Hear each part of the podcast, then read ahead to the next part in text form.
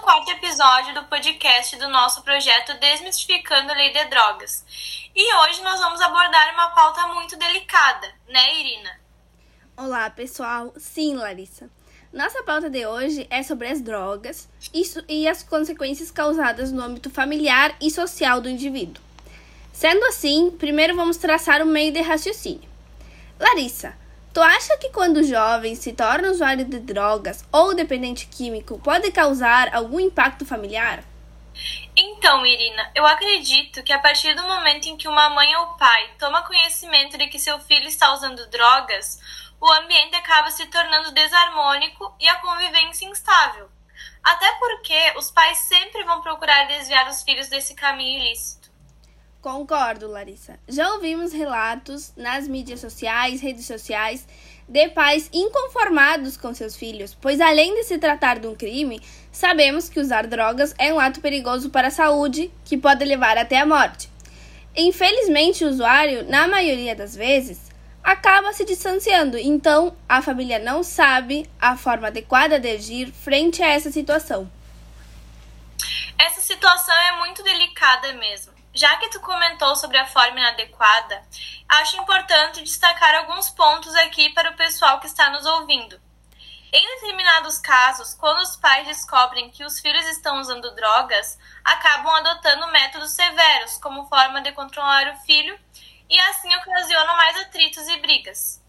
Ótima colocação, Larissa. Os membros da família devem compreender que combater um vício não é tão simples assim o processo é mais demorado, eles devem encaminhar apoio ao usuário ou dependente químico e buscar tratamento especializado. Claro, por isso que os familiares devem agir com cautela, destacar o apoio ao filho, expor sentimentos positivos no lugar de acusá-lo e coagir, pois assim será imposta ajuda e estabilidade à família.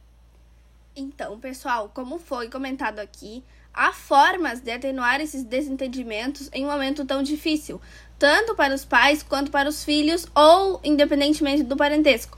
O importante é conceder apoio a essa pessoa, pois o psicológico dela pode estar desestruturado, e um afeto, uma palavra amigável, é um ato de amor e conveniente nesse momento.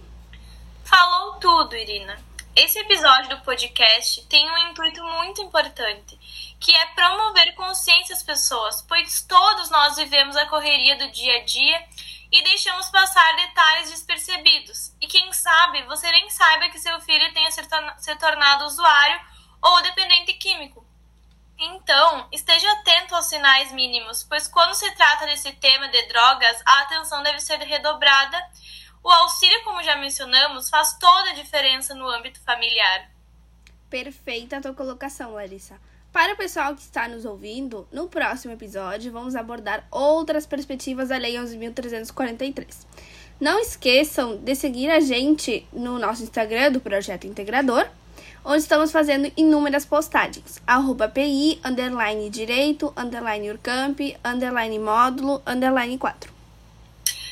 Caso vocês tenham alguma dúvida, sugestão, perguntas que queiram que sejam abordadas nos próximos episódios, podem contatar a gente pelo nosso e-mail desmistificandld@gmail.com.